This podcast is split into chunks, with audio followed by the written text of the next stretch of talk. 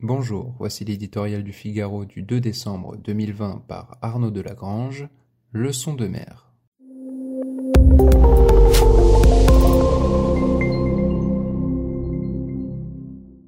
En ces temps bien grisâtres, l'éclaircie vient du grand sud et les albatros portent le message. Là-bas, dans les rues de latitude, des hommes qui ne se payent pas de mots nous offrent une leçon de courage et de fraternité.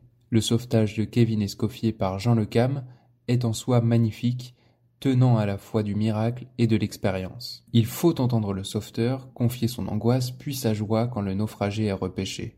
Là, le bonheur. Sobre, le cam.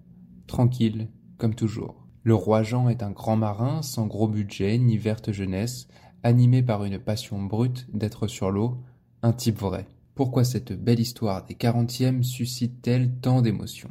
Sans doute parce que la mer tend son grand miroir à notre époque désabusée, à notre société où l'indignation se substitue à la réflexion et la gesticulation à l'action.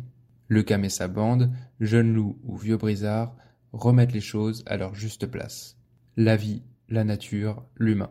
Au bruit du monde, ils opposent la solitude acceptée. L'air de rien, ils cultivent le dépassement de soi, l'acceptation du risque, la vraie solidarité.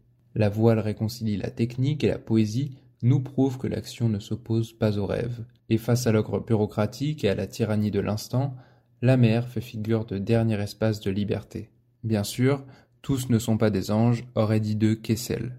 Ces marins peuvent être caractériels, égocentriques, grande gueule, roublards, mais quand ils sont en mer, ils sont face à leur vérité. On pense au mot de Tabarly, naviguer est une activité qui ne convient pas aux imposteurs. Dans bien des professions, on peut faire illusion et bluffer en toute impunité, en bateau, on sait ou on ne sait pas.